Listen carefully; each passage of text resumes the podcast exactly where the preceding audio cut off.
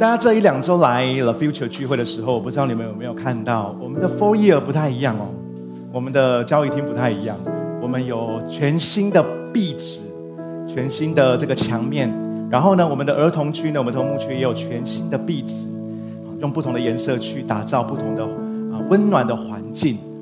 那这是我们的龙龙，哎，龙龙站起来一下，哎，他很辛苦，这两个礼拜一直在做这件事情，呀呀，请坐。如果你去洗手间，然后你呃，或者是你在我们的琉璃台那里洗东西，甚或是你今天在 foe 那当中有抽面纸的话，你就会知道那个面纸也不太一样哦。不是因为我们买特别厉害的面纸，我们只是把普通的面纸包上一个特别厉害的包装。呀，我们把那个面纸穿上很华丽的、很华美的衣服。呀，还有我们的洗手台呢，就是呃，用洗手乳的时候，我们用非常有质感的罐子来装。那么你每次洗洗。洗手的时候都会带着愉悦的心情，然后用漂亮的罐子装洗手乳，就会感觉你会洗得特别干净，真的是特别干净的呀。这是啊，我们的嘉宁，也就是龙龙的太太呢。嘉宁她在当中有很多的创意，很多的巧思。那她虽然不在我们当中，她今天还要在儿童那里地方服侍儿童，我们给她一个掌声好吗？呀，你知道这些所有的事情，可能我我如果没有说，你可能会不一定看到。等一下离开的时候，麻烦去欣赏一下龙龙的作品。你可能不一定会发现到，或者你可能会觉得，嗯，这就是一个改变嘛。但是我要说，这所有的一切对 The Future 来讲是很重要的事。这所有的一切对 The Future 的每一个人来说也是很重要的事。不是因为我们想要一直改变什么，而是我们期待告诉大家，我们一起建造这一个家有不同的面向。有不同的方式来建造这个家。你知道，每一次当你愿意找来跟大家一起聊天，你正在建造这个家，这是重要的事。你知道，每一次你来，你就愿意坐在第一排，这是重要的事。你就是一起来建造这个家。你让这个地方，不管你什么时候来啊，你呃让这个招待来帮助你，能够坐到合适的位置，这是重要的事。在教会，我们会一直做许多重要的事。你知道做重要的事是非常非常宝贵的。如果许多重要的事结合在一起，那这一个环境、这一个教会、这一个地方就会变成一个非常美的地方，会变成一个非常棒的地方。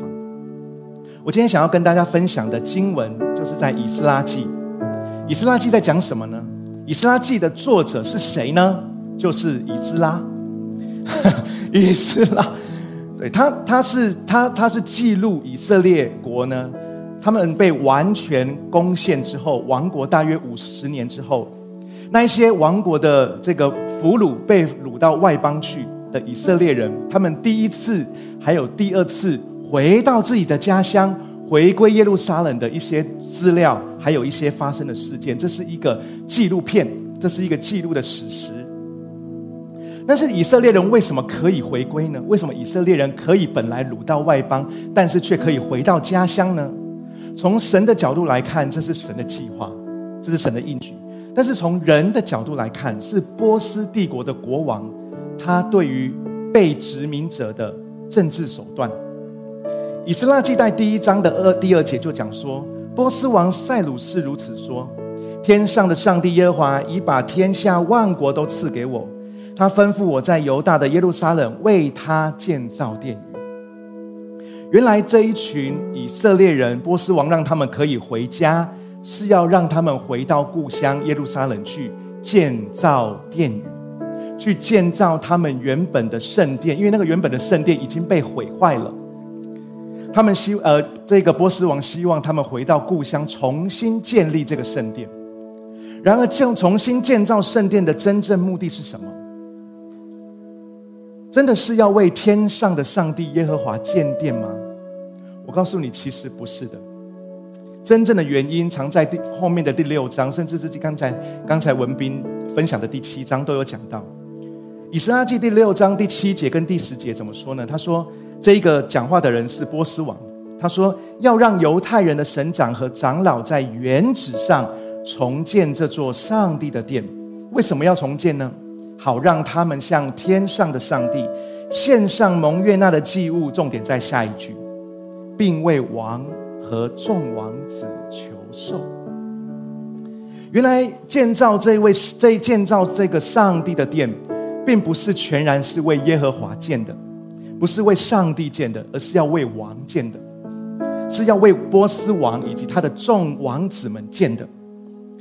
目的就是要为波斯帝国祈福，顺便也能够宣扬波斯帝国如此的强大。所以，对于波斯王而言，重建耶和华的圣殿是很重要的事情，这是他放那些人回家回归最重要的事情。但是，对于这一批回归的以色列人而言，其实还有一件更重要的事情，有比重建圣殿更重要的事情。今天早上想要跟大家分享的题目就是做重要的事情。跟你旁边的说，做重要的事。很多时候我们会去做。紧急的事，但是它不一定是重要的事。有时候我们会做一些我们身边好像马上过来，或者我们马上要处理，或者身边一些无关紧要的，它不是重要的事。今天我想要告诉大家，有一件重要的事，是我们每个人都要去完成的。所谓重要的事，我第一个要跟大家分享，重要的事不一定是很吸眼球的事，重要的事不一定啊是让人非常的惊叹惊艳。所以说，做重要的事，我第一个要讲就是，做重要的事可能不会令人惊艳。当我们在做重要的事的时候，可能不会让很多人给你掌声。以斯拉记三章一到二节，我们一起来读这个经文。以斯拉记三章一到二节，我们一起来读。请到了七月，以色列人已安居各城，他们万众一心的聚集在耶路撒冷。约萨达的儿子约书亚，以及其他祭司撒拉铁的儿子所罗巴伯及其亲属，一起重新铸造以色列上帝的祭坛，为要照上帝的仆人摩西在律法书上的记载，在坛上献燔祭。所以圣经上面讲的非常清楚，这一群以色列百姓从波斯帝国被遣送回国。有一个很重要的任务，就是波斯帝国的王要叫他们重建圣殿。他们在千里迢迢的回到了犹太地，回到了耶路撒冷圣城那个地方的时候，他们让自己先 settle down，让自己的生活先安定下来之后，把自己的妻儿、自己的家庭先至少有地方住。之后，他们聚集在耶路撒冷。圣经上面讲说，他们万众一心聚集在耶路撒冷。我们都知道为什么要万众一心，因为他们有一个任务。是王给他们的任务，是他们这一次回来最重要的任务，就是要赶快动工重建圣殿。但是很特别的是，这一群以色列百姓，他们万众一心的来到耶路撒冷这一块地上，他们没有这样子开始建造圣殿。似乎有一件事情比建造圣殿更重要，是什么呢？就是重建祭坛。我相信他们一定在想，没有错，重建圣殿很重要。圣殿很高大、很雄伟、很厉害、很吸眼球、很吸睛。高耸的圣殿可以彰显上帝丰富跟荣耀。但是他们很清楚，这个时候，也就是回到耶路撒冷的他们，他们并不急着盖一栋可以向别人夸耀的华丽的圣殿，他们反而先。重新修筑祭坛，祭坛是什么？祭坛就是与神亲密的关系。祭坛就是可以与神亲近，把自己完全的献给神，献给上帝的祭坛。这让我想到，我们去年去神新加坡神之心教会，Pastor How 讲过一句话，非常让人感动。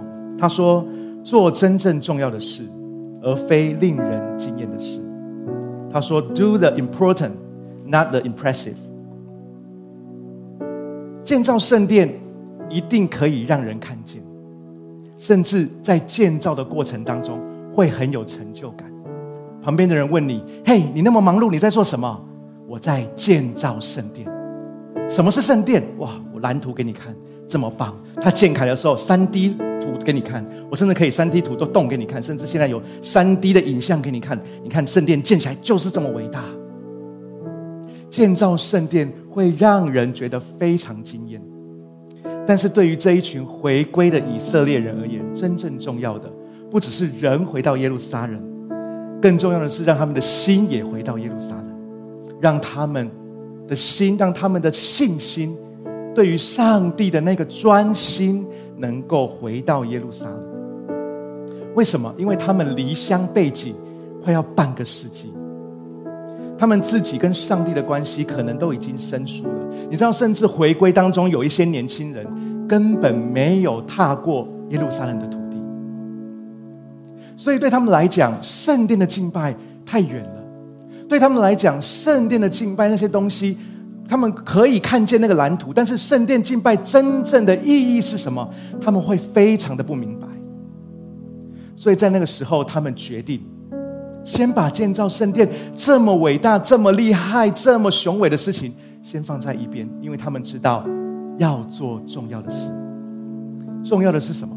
就是为自己建筑一个祭坛，为下一代建筑祭坛，为下一代接下来的下一代建筑祭坛。你知道很可怕的是，我们每个人的眼目都会看着圣殿，但是我们人很少很少。专注在我们自己的祭坛。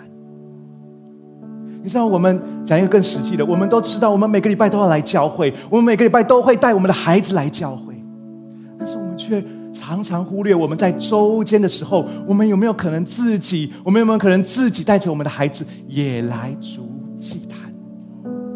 因为来教会很知道来到这个地方，来教会很知道来到一个建筑物。但是你知道，在我们的生命当中，在我们的孩子的生命当中，在我们的下一代的生命当中，要让他们知道，知道信仰不是建筑物，信仰是我们在周间每一个时刻，我们都可以来到神的面前。那叫是什么？那个叫做重要的事，那叫做祭坛。有的时候我们都忽略了，我们以为礼拜天来聚会是重要的事。我要再说，是重要的事，没错。但是有一件重要的事，我们好像忽略的是，我们在周间有没有为自己重建祭坛？有没有为我们的家重建祭坛？有没有为我们的孩子重建祭坛？做重要的事，而不是令人惊艳的事。阿摩斯书九章十一节呼应了这件事情。呼应了先知早神早就借着先知呼应了这个事情。阿摩斯书九章十一节，上帝借着阿摩斯这位先知说到：“那日，我必建立大卫倒塌的帐幕，堵住其中的破口，把那破坏的建立起来，重新修造，像古时一样。”上帝在我们生命当中要恢复的，并不是所罗门时代雄伟的建筑物，他要在我们生命当中建立的是大卫弹琴祷告的祭坛。因为圣殿当中所进行的一切礼仪，在教会当中所发生的一切事情，都是奠基在我们在祭坛献祭的心智。你知道我要说，如果没有个人祭坛的献上，就没有众人圣殿的敬拜。我们在这个地方之所以可以呈现这么美好的敬拜，这么美好的信息，这么美好的祷告，我们可以呈现这么美好人与人的关系，我们可以给我们孩子这么棒的神学的教育，原因都是因为我们自己有在经营祭坛。所以我要讲一个更真实的话，就是不要让礼拜天变成我们属灵生命的全部。让我再说清楚一点，我们属灵生命的全部不应该只有礼拜天，因为我们不是只有礼拜天来到圣殿当中，我们是在每一个时刻，在周间的每一个时刻，我们都可以来主祭坛，自己跟上帝亲密的关系，哪怕十分钟也好，哪怕五分钟都好，哪怕是一首诗歌的时间都好。周杰伦说：“Come on，给我一首歌的时间。”我们都可以给周杰伦一首歌的时间。为什么我们不能在我们的生命、我们的周间，我们在在每一个时刻，不是有问题、有有困难了才去找神，而是我跟神的关系就是这么自然，在教会所发生的美好事情。是因为我们自己跟神的关系很美好，所以在教会发生的事情很好、很棒、很宝贵。但是我让我再说，教会发生的事情不要取代我们个人跟上帝的关系。不要说我有来教会了，我有去教会了，我有去教会敬拜了，我有去教会读到圣经了。No，这个是圣殿的敬拜。但是我要说，亲爱的 Future 家人们，让我们有自己个人祭坛的时刻。那我在说做重要的事情，而重要的事情不一定令人惊艳，但是它真的很重要。第二个，做重要的事情，什么时候开始做最好呢？大家觉得什么时候开始做重要的事情最好？当然就是现在。对当时的以色列百姓而言，要修造圣殿，或者说要修造祭坛，是很简单的。为什么呢？刚才文斌的文斌哥的奉献信息告诉我们，有王的支持。你知道做所有的事情，两个事情就是一定要看两个事情。第一个是什么？第一个就是天时，哎，这是上帝应许的，所以天时有了。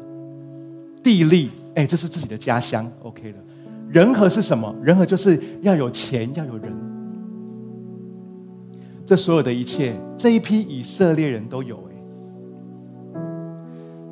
但是他们在这个地方有一个蛮大的问题，他们要重建圣殿或者重建祭坛，有一个很大的问题，就是在犹太地方已经有，当他们五十年前被掳到外邦的时候，这个地就空下来了。所以有一些从别的地方的人就以为就觉得，哎，这个地方很棒。他们就进来了，在那里居居住超过差不多快要五十年。他们觉得他们是原住民，或者说他们觉得他们才是这块地的主人。五十年之后，以色列人回来了，说：“哎，这是我们的地方。”他们当然讲说：“你们才是外地人。”请问这些年你们到哪去了？所以对于这些对于以色列回归的那些人来讲，他们其实是很战兢战战兢兢的，因为他们在那个地方要。别人都已经占地为王了，你现在说要另外一个，对，一山不容二王，一山不容二虎的，所以你要在那个地方，然后宣示主权，你要建造你的圣殿，建造你的祭坛，对在居住在那个地方的人是不公平的，是很糟，是很很很大影响的。所以对于回归的以色列人，这是很讽刺，可是很真实。他们如何面对这个困境？你知道，当他们在修筑祭坛，这是他们未来在建造圣殿的时候，是有很多攻击的。很多人在他们的生命当中，哎，很多人在他们的建造的过程当中，他们是是很多的眼光，甚至很多的攻击，甚至是真的会危及性命的。以色列怎么回应这样子的问题呢？以斯拉记三章三节，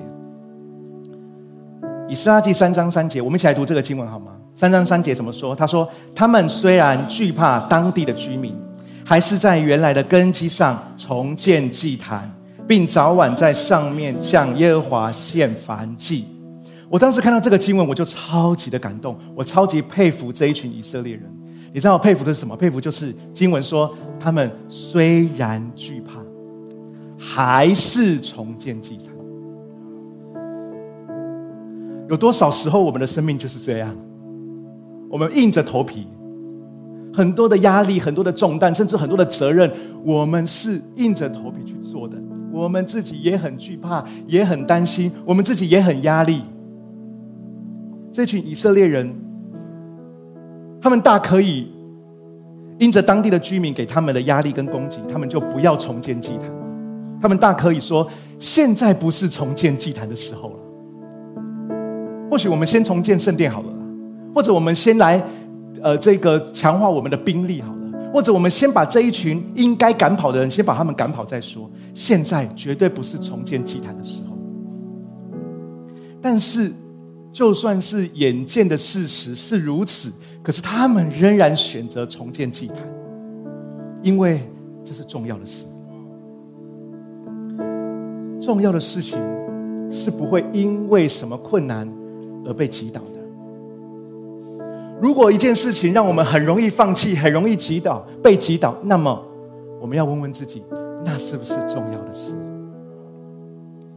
或许我们生命当中正在面临一些困难，或许你的生命、你的里面有很多的重担、压力。我想要在今天鼓励你们，好不好？不要让这些事情，不要让这些忙碌、压力带我们远离神。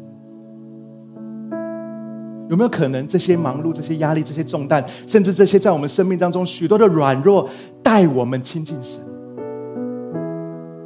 因为这些好不容易的光景，就是让我们重新建造祭坛的时刻，让我们可以好好的亲近神，让我们可以好好的与神对话，甚至是在不容易的时刻，我们经历神迹。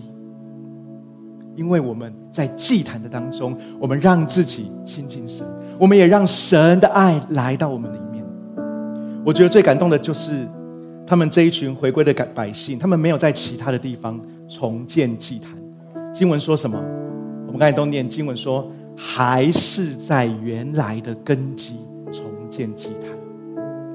你知道，如果是我的话，我才不会在原来的根基重建祭坛。为什么？因为那代表是一个羞辱啊，那代表是一个失败啊。为什么我要在原来的根基呢？因为原来根基上面的东西被毁坏了，是一个不好的记号，是一个失败的记号，是一个让我们再一次看到我们觉得哇，我的过去的生命就是这样啊，那是一个羞辱的时刻的记号。可是这一群以色列百姓，他们在上面重建祭坛，让我让我想到。我每次回回想我的属灵生命，我都会想说：哇，年轻真好。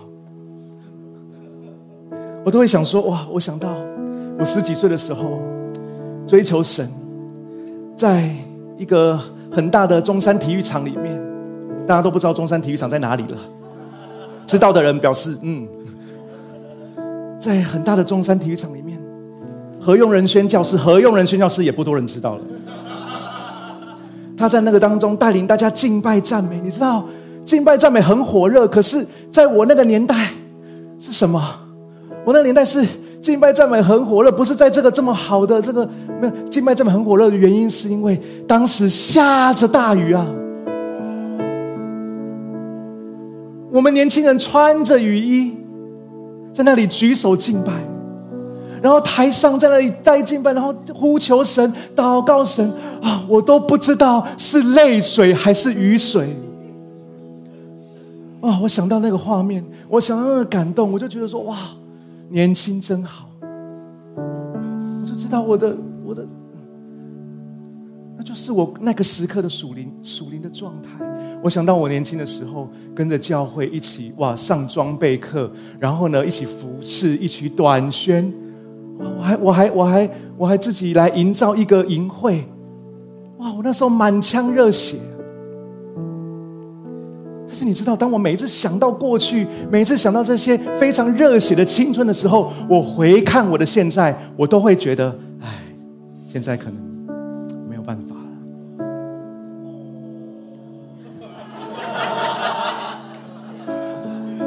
OK。我我我这样讲是很真实的。现在叫我在大雨滂沱的时候举手敬吧，我先不要了。我的抵抗力我不知道。你要我这样子日以继夜不睡觉的，就为了写出一个一个一个淫秽的 rundown，我让我啊非常想的呃用很多的心思去想一首歌的歌词，要做做作词一首歌，我我我我不一定做得到了。当我想到这个时候，我就会觉得哇，那我，那我过去的根基算什么？那我，难道那就是我的？那就只能这样吗？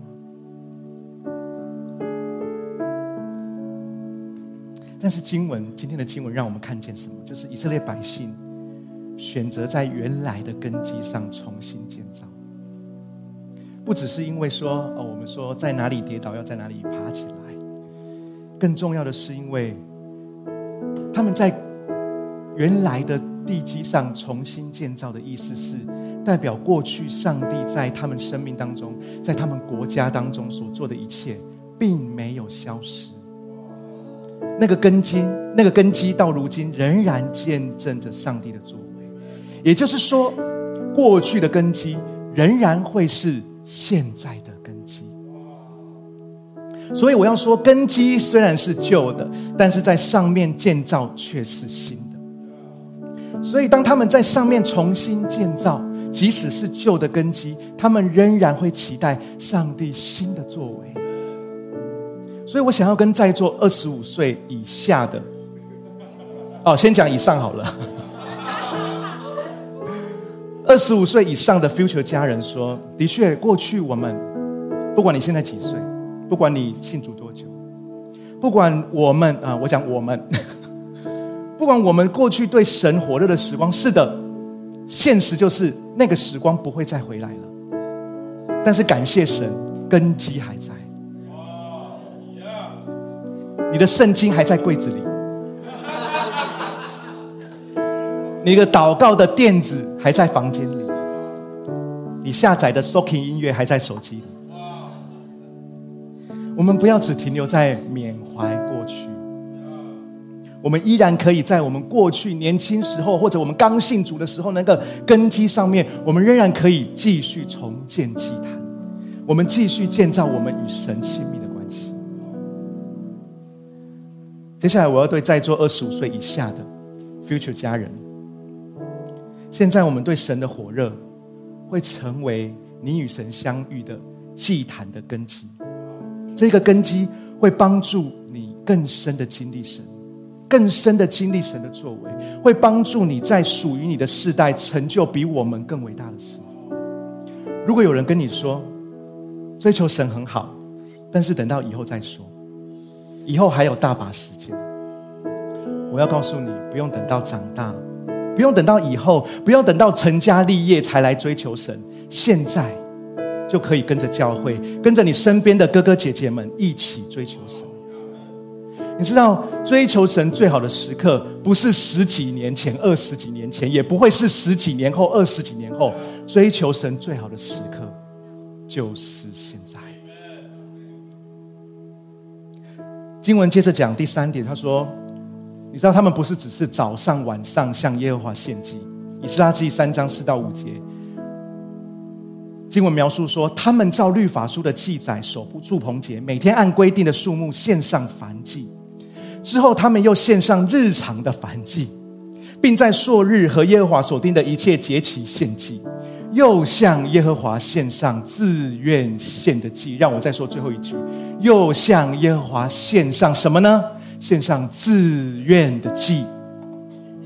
经文写到，说自己跟上帝的关系当中，的确有需要照律法书按照规定去做。我们有一个安排好的架构，我们照着架构走，我们就有方向，我们就能够一起知道怎么样往前进。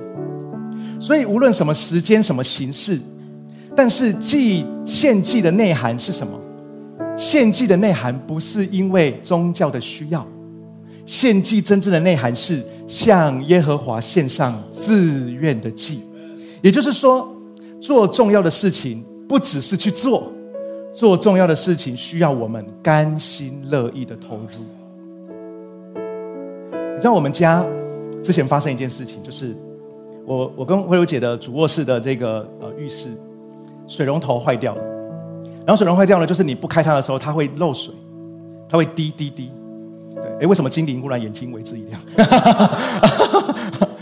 它会滴，然后滴就会往下滴嘛，然后往下滴就会滴到我们的地板。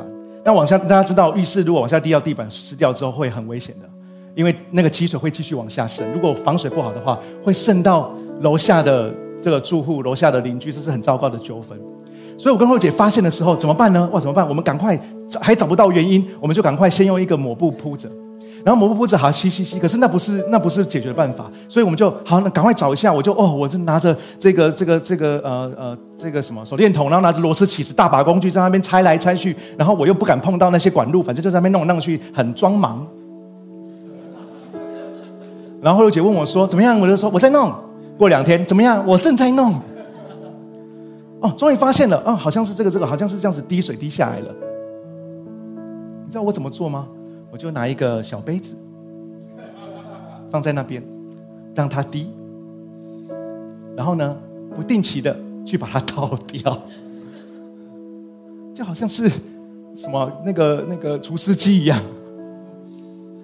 你知道为什么我不解决它？啊，或者我没有能力解决，我至少找人解决吧，或者我花钱解决啊，因为这不是我想做的事情，我就觉得先这样就好，哎，先这样就好。可是你知道有一天，另外一天，呃，蛮早的一蛮早的事，呃，蛮蛮久的事情了，电风扇坏掉了。电风扇坏掉对我来讲很严重哎，我睡觉需要电风扇。所以呢，那电风扇坏掉，慧茹姐就说：“哎，电风扇坏掉，你要不要？你要不要看一下？不然我们再买一台。”对我来讲，什么再买一台？我就找时间，哇，里里外外拆了一遍，拆到不能再拆了，还去网络上看怎么再进去拆，拆拆拆拆到最后。已经真的所有的螺丝都已经摊在地上了，我就好想像现在的网红一样，就把它摆好、摆整齐，然后这样子，真的拆到不能再拆了，发现根本就不知道问题在哪里。我想说，那可能就是煮回去就好了。结果煮煮煮煮，哎，我还真的把它煮回去了。煮回去，按下按钮，还是没有动。可是我花了大概十倍的时间搞那一台电风扇，为什么呢？因为这是我想做的事情。因为这是我想要去做的，我甘心乐意去做的。有没有甘心乐意很重要。所以做最要做重，我们都知道要做重要的事情，但是是不是甘心乐意去做很重要，很不一样。虽然上帝定出节期的规范，让我们有方法、有道路去敬拜他、与他连结，但是我们的上帝期待我们不是因着律法的要求来敬拜。他是期待我们献上自愿的祭。经文特别描写自愿的祭，就是每天按规定以外的、日常的一切节期以外的。你可以想象吗？以色列人每天无时无刻都在献祭，在特殊的节日子都在献祭了。然后他们已经献了那么多祭了，可是他们站在那里还说：“嗯，我还是想献祭。”你可以想象吗？那些规定要献的祭已经很多了，已经献完了。然后在那个空档，在那个献祭祭坛已经烧成不能，已经不能再烧了。在那个空档，让祭坛休息一下，让祭司休息一下。然后那些以色列人讲说：“我还是想献祭。”这是，然后祭司说：“没有了，我们所有律法要求的都献完了。”然后那些以色列人说：“可是我有自愿的祭，因为那些都不是自愿的。”哎，不知道，但是就是。那些是律法的要求，但是我的生命不是想要，只是想要维持律法的要求。我的生命是要把我自己真实的样子献给神，这是我自愿的祭。你知道，每个礼拜天我们在这个地方聚会，但是有好多家长们，好多我们的儿牧老师们，他们在儿童牧区那里，他们献上自己最好的给我们的孩子，给我们的儿童。没有人逼迫他们，没有人用钱诱惑他们，都是自愿献上的。每一个礼拜主日，所有的服饰，幕前幕后的，台上台下的，所有都是自愿献的。不仅礼拜天，我们礼拜五在这个地方有亲子小组。亲子小组顾名思义，就是不只有亲，还会有子，不是只有亲会来，子也会来。所以，我们还要让孩子们可以有备好的照顾，又邀请许多的大专生、大专生来一起来照顾这一群孩子。我们怎么逼迫呢？我们怎么诱惑呢？没有，这一切都是他们自愿献的祭。为什么我们可以甘心乐意投入？我相信，就是因为我们爱神，我们爱这里的人，因为爱。我们都可以献上自愿献的祭，因为我们爱这个家，爱这个属于我们的家，以至于我们每个人都甘心乐意投入在其中。所有的金钱资源，所有的恩赐才干，所有的青春，所有的时间，我们所有的人都自愿献上给上帝。也是因为这样，The Future 未来复兴教会才可以成为一间充满希望的教会。谢谢。最后，我要给大家看一张照片。呃，这张照片呢，是我们刚租下这个地方的时候。哇哦！你现在看这个空间，想说这是哪里？我们在这个地方，我们在带着当时 future 的人，我们一起在这个地方，一起为这个场地祷告祝福。这当我们在这个地方祷告祝福的时候，那个这个这一块这个场地，就是不是像现在这样，什么都弄好了，什么隔间都隔好了，甚至它的隔间也不是我们希望的隔间，我们还要拆掉。很多东西都没有做，很多东西都是都是非常赤裸的，所有的东西都没有预备好，所有的东西都没有建造好。我们在那么赤裸的环境当中，可是重点不是因为这个地方已经好了，所以我们才可以来敬拜，我们才可以来祷告。是这个地方即使什么都没有，或者不是我们想象中教会的样子，可是我们只要聚在一起，我们就可以来足坛献祭，我们就可以来敬拜神，我们就可以一起献上。以斯拉记三章六节说什么？以斯拉记三章六节说：“尽管耶和华的殿的根基还没有立好，从七月一日起，他们就开始向耶和华献燔祭。”这一群回归以色列的百姓，这一群从外邦被掳到外邦，现在回来的这些以色列百姓，他们大可以不用向耶和华献祭，因为他们有最冠冕堂皇的理由。为什么？因为上帝的殿，耶和华的殿还没有盖好啊！耶和华的殿还没有盖好，怎么足坛？怎么献祭呢？根基都还没有立好，怎么怎么献祭？他们都可以大声的说，没有圣殿是要怎么献祭？但是他们的心不是这样的，他们知道要做重要的事。就是先跟神连结，先对齐神的心意，甚至那个重要、重要大到波大过波斯王的命令，大过他们心中也渴望为神建造一个气势磅礴的圣殿。经文说，尽管耶和华的殿的根基还没有立好，对他们来说，尽管很多事情还没有到定位，但是不会拦阻他们就开始献祭。对他们来讲，尽管很多事情还没有讨论清楚。但是这也不会拦阻他们，就开始向耶和华献上自己的敬拜。所以我要鼓励在座的每一个 future 家人们，生命当中有很多的忙碌，有很多的困难，甚至我要说，生命当中有很多让我们不开心的事情。这些事情都尝试在影响我们跟上帝的关系。但是我希望大家等一下能够一起为自为祷为自己祷告。为自己祷告，就是尽管生命有那么多的问题，但是都不要影响我们从今天开始做重要的事。我们从今天开始就建立个人跟上帝亲近的祭坛。保罗说，《罗马书》十二章一节，保罗说：“所以弟兄姐妹，我凭上帝的怜悯劝你们，献上自己的身体，做圣洁蒙上帝悦纳的活祭。”所以鼓励每一个亲爱的 future 家人。不论我们献上的是感恩的祭，还是认罪的祭，我们拍手，甚至我们流泪，我们是有声的祷告，还是无声的默想？你知道这些事情在上帝眼中都是重要的事。尽管我们有重担，尽管我们有压力，尽管我们会仍然生命很多的受伤，尽管我们的属灵状况还没有很好，但是我们仍然可以持续向耶和华献祭，我们仍然可以持续做。重要的事情，Amen。我们从座位上站立起来，我们用这首歌摆上，我们来敬拜我们的神。我们等一下会一起来祷告。